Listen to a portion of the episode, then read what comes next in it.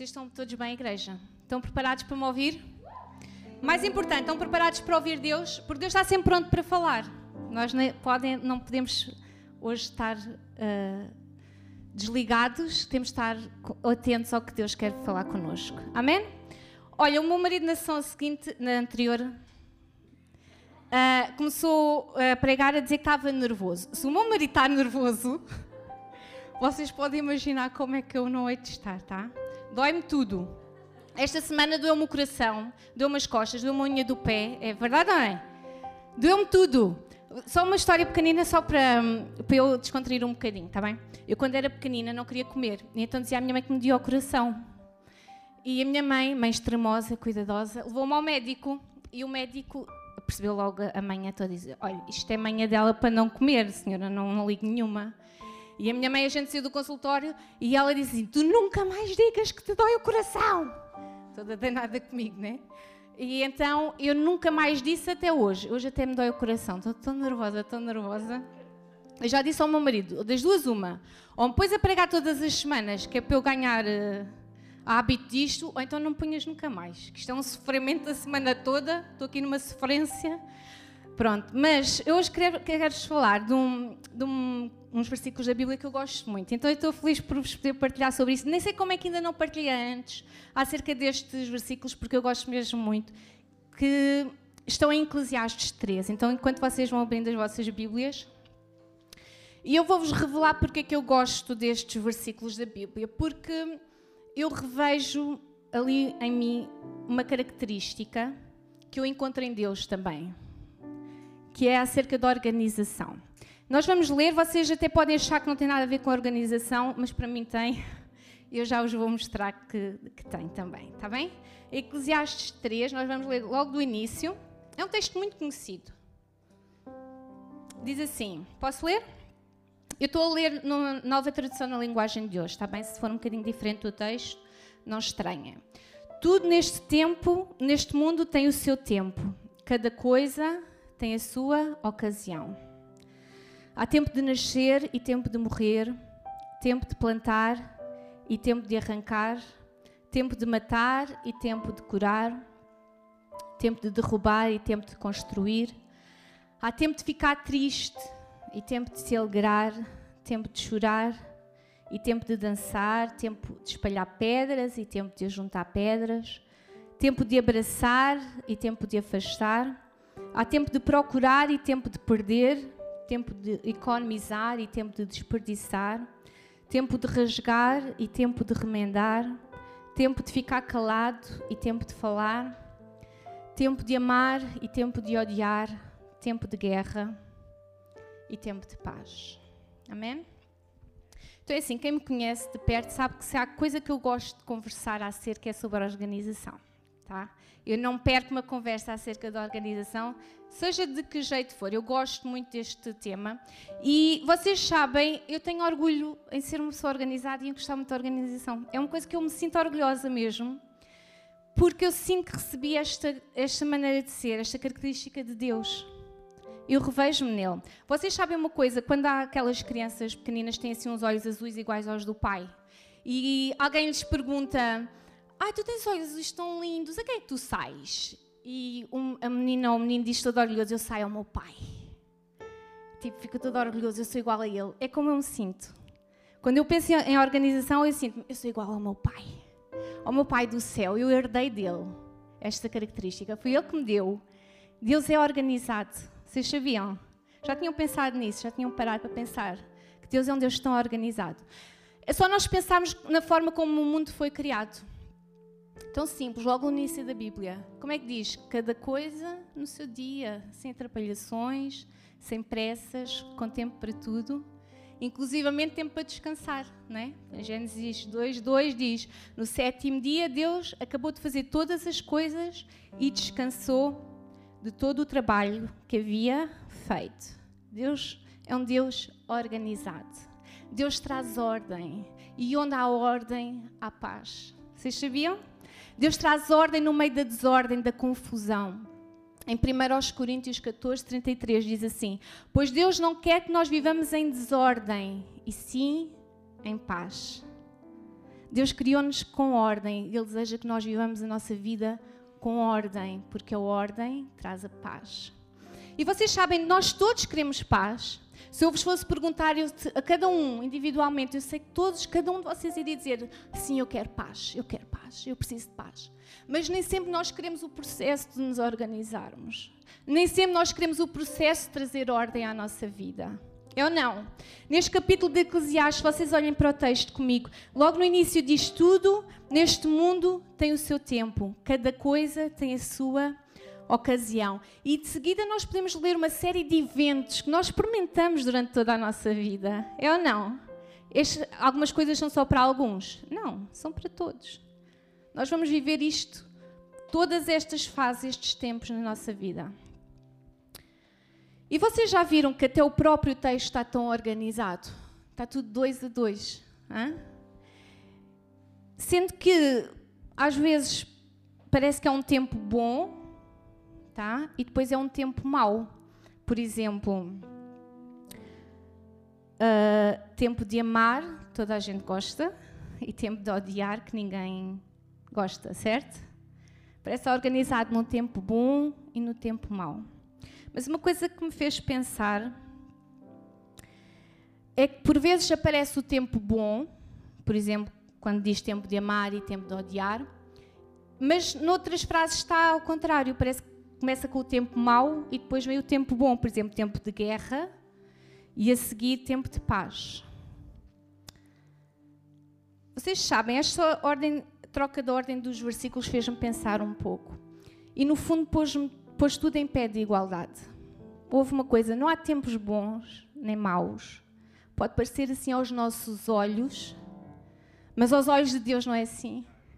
Aos olhos de Deus é tudo tempo bom, é tudo tempo para nós vivermos, é tudo tempo para nós experimentarmos, é tudo tempo para nós estarmos, chegarmos mais perto dele. Não há tempos bons nem tempos maus, eles são iguais. Nós vamos passar por todos eles. Amém? Se vocês concordarem, podem dizer amém, tá? porque senão, tipo, eu sinto-me aqui bem sozinha. Todas estas fases são importantes, todas elas vão acontecer na tua vida, quer tu queiras, quer tu não queiras, e Deus está a preparar-te hoje. Deus está a preparar-te hoje, tu vais viver, tu vais passar por elas. E Ele relembra-te, tão simples assim: se tu estás a viver um tempo muito bom na tua vida, prepara-te, porque a seguir pode vir um tempo mau. Mas da mesma forma, se tu estás a viver um tempo mau, então acredita e confia em Deus. A seguir vai ser tempo de alegria. Deus vai fazer coisas novas, diferentes. Tu vais poder rir, sorrir, amar, tudo o que é bom. Amém? Não há, não há alegria que dure para sempre, mas também não há tristeza que dure para sempre. Tudo são fases de Deus na nossa vida. Amém? Salmo 30, versículo 5, para quem está a apontar, o meu marido disse isto na sessão anterior, então eu quis dizer esta frase também. Para quem está a tirar apontamentos, Salmo 30, versículo 5, relembre isto mesmo. O choro pode durar a noite inteira, mas de manhã vem a alegria. Acabámos de cantar isto. Nenhuma destas fases dura para sempre. E hoje é dia de nós fazermos pazes com isto, tá? Com esta verdade. Porque sabem o que é que acontece quando nós não queremos viver. Porque ninguém quer viver os dias maus. Alguém quer passar em dias maus? Não, ninguém quer. Mas quando nós não queremos viver os dias maus, os dias difíceis, nós estamos a desperdiçar algo muito importante que acontece neste tempo, nessa fase, que se chama aprendizagem. Amém? Eclesiastes 7, versículos 2 a 3 diz: Melhor é ir a uma casa onde há luto do que ir a uma casa onde há festa. Pois onde há luto, lembramos que um dia também vamos morrer. E os vivos nunca devem esquecer isso. A tristeza é melhor do que o riso, pois a tristeza faz o rosto ficar abatido, mas torna o coração compreensivo. Então Deus diz-nos que mais vale ir a um funeral do que ir a uma churrascada com os amigos. É ou não? Quem gosta de ir a um funeral? Sinceramente, ninguém, né? Mas para o petisco, quem é que gosta de ir ao petisco? Ah, está tudo. Oh, oh, até os braços se levantam. Oh, mas Deus diz-nos que é melhor. Mas Deus diz-nos que é melhor. E é porque porque são os momentos de tristeza, igreja, que nos fazem crescer. São os momentos de tristeza, de angústia que nos fazem chegar mais a Deus, que nos fazem procurar o seu colo, que nos fazem chegar mais perto de Deus. Amém. Houve aceitar o tempo atribulado é viver com sabedoria. Não é só um momento difícil que tu estás a viver, é um momento de treinamento. É tempo de preparação, igreja. Amém? Saber viver cada estação da nossa vida dá-nos paz e propósito. Se tem sido tempo de lágrimas na tua vida, nesta manhã aceita o que Deus está a fazer. Deus está a operar, Deus está a continuar a trabalhar. Deus está, pode ser muito difícil, mas Deus está a capacitar-nos. Deus capacita-nos para o difícil. Deus levanta-nos na tempestade. Amém. Deus dá-nos colo. Ele é a nossa força quando nós estamos em fraqueza, igreja. Amém. Desculpem virar a página. Eu para a próxima vou, vou trazer um tablet que eu acho tão chique. A pessoa a pregar e só fazer assim com o dedinho. Também quero isso. Mas eu nunca mexo no tablet, depois tenho medo de me atrapalhar. Toca de imprimir a pregação toda. Olha, queria falar-vos, por causa desta questão do tempo, há uns anos atrás eu vi na RTP1 uh, ah, uma reportagem e aparecia um homem que foi o ex-presidente do Uruguai. Não sei se vocês já ouviram falar. Ele chama-se Pepe Mujica. Ele foi um presidente uh, muito diferente daquilo que nós estamos acostumados a ser, porque ele era um homem muito das causas sociais. Ele vivia como um pobre, doava 90% do seu salário, inclusive deixava hum, as pessoas sem abrigo dormir na casa presidencial. Foi um homem que lutou muito contra a sociedade consumista e ele contra as desigualdades sociais. E ele disse algo muito interessante acerca do tempo que eu vou ler para vocês. Vocês querem ouvir? Vocês não estão a dizer nada. Eu não sei se vocês estão cá ou não. Ah, então ele disse assim: inventamos uma montanha de consumos supérfluos. Compra-se e descarta-se. Mas o que se gasta é tempo de vida. Quando compro algo, não pagamos com dinheiro. Pagamos com o tempo de vida que tivemos de gastar para ter aquele dinheiro. Mas tem um detalhe: tudo se compra, menos a vida. A vida gasta-se. Viver é uma dádiva de Deus. É ou não? Cada dia é um presente de Deus para nós. E vocês sabem, a vida gasta-se tão rápido, o tempo passa tão rápido e quando eu ignoro os dias maus, quando eu não os quero viver, se calhar alguns de vocês são como eu. Quando nós estamos a viver uma fase má, nós pensamos, ai Deus, que isto passe rápido. Não quero viver isto. Mas quando nós ignoramos os dias maus, nós estamos a desperdiçar este dom, este presente maravilhoso de Deus que é a vida para nós. Vocês já repararam que na rua os casais dão as mãos? É tão romântico, não é? Dar as mãos. Alguns? alguma, alguma altura eles dão as mãos. É tão romântico caminhar de mãos dadas. Mas vocês já, não, mas vocês já perceberam porquê? Porque quando nós passeamos de mãos dadas, nós caminhamos no mesmo passo, é ou não? Juntinhos, vamos para o mesmo lugar e com o mesmo ritmo. E vocês sabem, Deus convida-nos para esta caminhada, que é a nossa vida. Não é um passeio, não é para ver as vistas, é uma caminhada, tem uma finalidade, tem um propósito.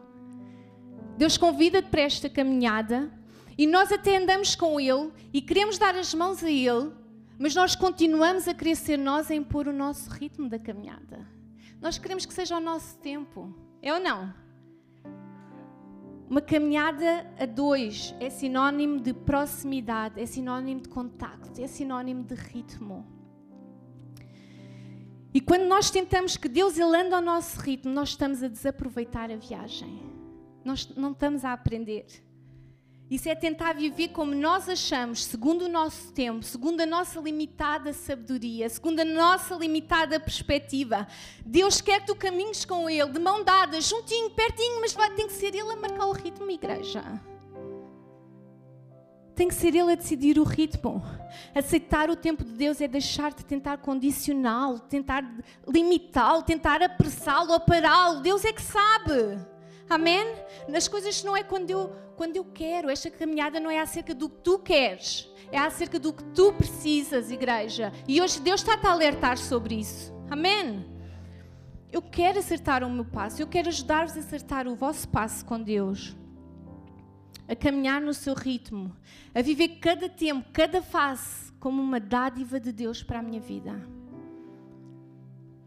Vocês querem caminhar com Deus?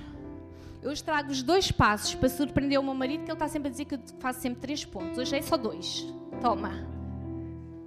Dois passos para nós acertarmos a nossa caminhada com Deus. Vocês querem ouvir? Em primeiro lugar, eu tenho que reconhecer que Deus é o Senhor do tempo. Deus ele é o alfa e o ômega.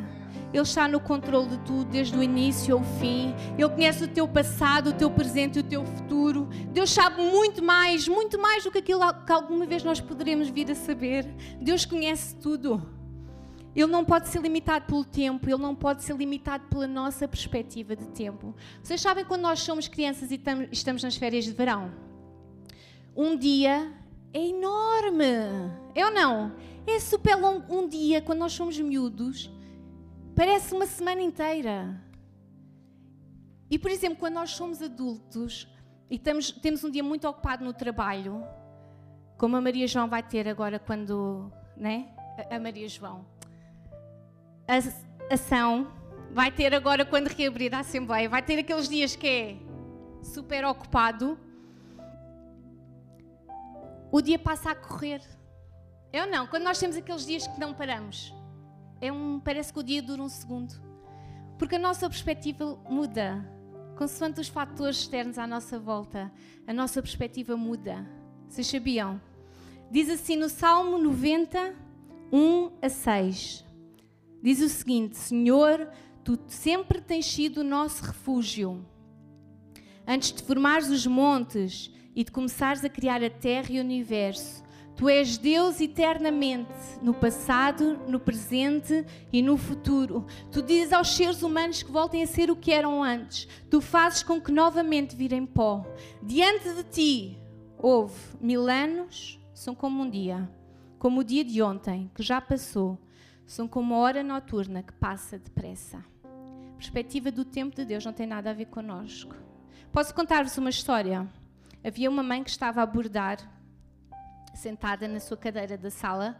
Há aqui alguém sabe bordar? Fazer assim desenhos lindos? Ninguém? Uau, já não me sinto assim tão inútil. Ok, eu também não sei.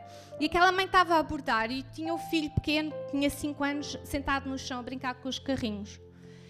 E o filho olhou para a mãe e disse: oh, Mãe, o que é que tu estás a fazer? E ela disse: Estou a bordar.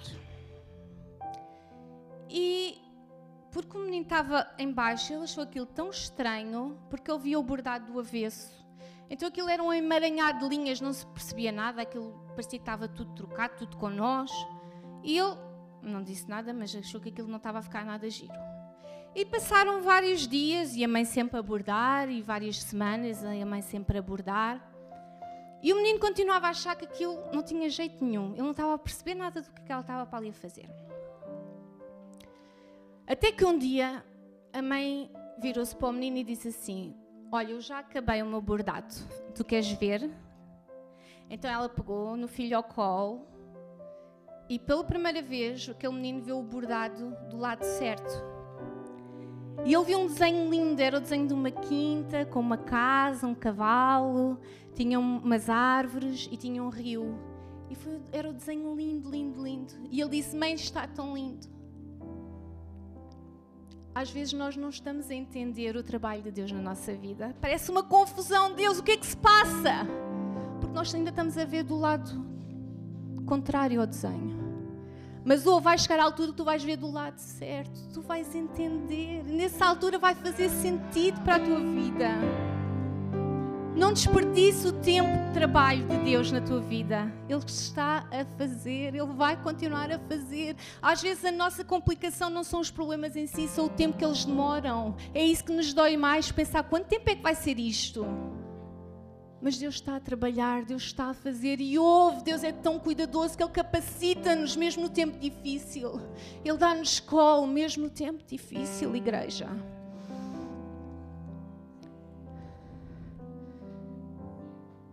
Deixa Deus ser o Senhor do teu tempo. completamente, reconhece que Deus é soberano sobre a tua vida, que Ele está no controle, um dia tu vais entender o desenho. E vai ser o desenho mais lindo que tu podes imaginar.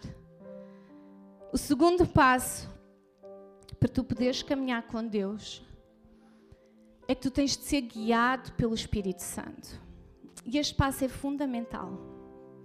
Para esta dança a dois fluir, é necessário que tu entres no ritmo e a única pessoa que te pode dar ritmo é o Espírito Santo de Deus. Uma forma como eu ensino muitas vezes as crianças lá dentro acerca do trabalho do Espírito Santo é tão simples, elas entendem tão bem. É como que o Espírito Santo é como se fosse um semáforo na nossa vida. Então, quando nós estamos a fazer alguma coisa errada que desagrada a Deus, que não vai de encontro à vontade de Deus para a nossa vida, nós sentimos aquilo, uma luz vermelha a acender-se. Nós sabemos que não estamos bem. E quem faz isso é o Espírito Santo de Deus. E da mesma forma, quando nós estamos a fazer alguma coisa certa, boa, agradável a Deus, que é mesmo isso, que Deus diz-nos: é mesmo isso, filho, vai lá, vai, continua. Nós acendemos a luz verde. É o Espírito Santo. O Espírito Santo guia-nos, Ele ajuda-nos a cada passo, Ele ajuda-nos a entrar no ritmo. Vai ser alturas, vai ser tempo de parar, e vai ser alturas, vai ser tempo de avançar. E isso é o trabalho do Espírito Santo na nossa vida. Amém? O Espírito de Deus comunica com o nosso espírito. Ele guia-nos, faz-nos avançar no momento certo, mas faz-nos parar no tempo certo. Diz em João 16, 17: Eu pedirei ao Pai, e Ele lhes dará outro auxiliador, o Espírito da Verdade, para ficar com vocês para sempre. O mundo não pode receber esse Espírito porque não o pode ver nem conhecer. Mas vocês o conhecem porque ele está com vocês e, vive, e viverá em vocês. E no versículo 26 diz isto: Mas o auxiliador, o Espírito Santo, que o Pai vai enviar em meu nome, ensinará a vocês todas as coisas e fará com que lembrem de tudo o que eu disse a, a vocês. Está escrito na Bíblia. O Espírito Santo vai nos guiar, vai nos ensinar. Para seres guiado pelo, pelo Espírito Santo é preciso proximidade. O ritmo é uma consequência, é o resultado da proximidade. Então, nesta manhã, o que é que tu te perguntas a ti mesmo? Como é que está? Como é que está a minha proximidade de Deus? Como é que está a minha leitura da Bíblia, o meu tempo de oração, o meu tempo de buscar a Deus? Como é que isso está? Que prioridade isso está a ter na minha vida? Se queres fluir e caminhar com Deus, no ritmo certo de Deus, tu tens que buscar a sua face. Tu tens que buscar a sua palavra para ti. Amém? Se tu queres aceitar os tempos maus de Deus, Deus relembra-te. Eu tenho o controle de todas as coisas e eu acerto o teu ritmo. Chega, tentaste tu acertar o meu ritmo. Aceita o ritmo de Deus nesta manhã. Deus tem coisas fantásticas para a tua vida no tempo certo. No momento certo, na fase certa, vai ser tão bom, vai! Nós vamos lá estar para celebrar juntos, mas nós também vamos estar juntos para chorar se for preciso, porque isso também faz parte. Aceitar o tempo mau na nossa vida é viver segundo o propósito a vontade e o plano de Deus. Amém? Não, não te arrisques a perder tempo, a desperdiçar dias, a desperdiçar horas, a tentar entender os porquês quando ainda não é tempo. Porque podes estar a passar ao lado de momentos de aprendizagem fundamentais. Toda a vitória tem uma preparação. Se calhar é tempo de vitória, de celebrar, se calhar é tempo de preparação. Aceita isso. Amém? Deus quer tanto ver-te progredir, Deus quer tanto ver-te crescer. Vocês sabem, há pessoas que fazem o mesmo erro várias vezes porque elas não aprenderam no tempo mau. Não deixes que isso aconteça na tua vida. Deus quer pessoas maduras, crescidas. Amém? Guiadas pelo Santo Espírito e que andam ao seu ritmo. Eu gostava de vos convidar nesta manhã a ficarmos em pé. E se esta palavra ela fez sentido para a tua vida,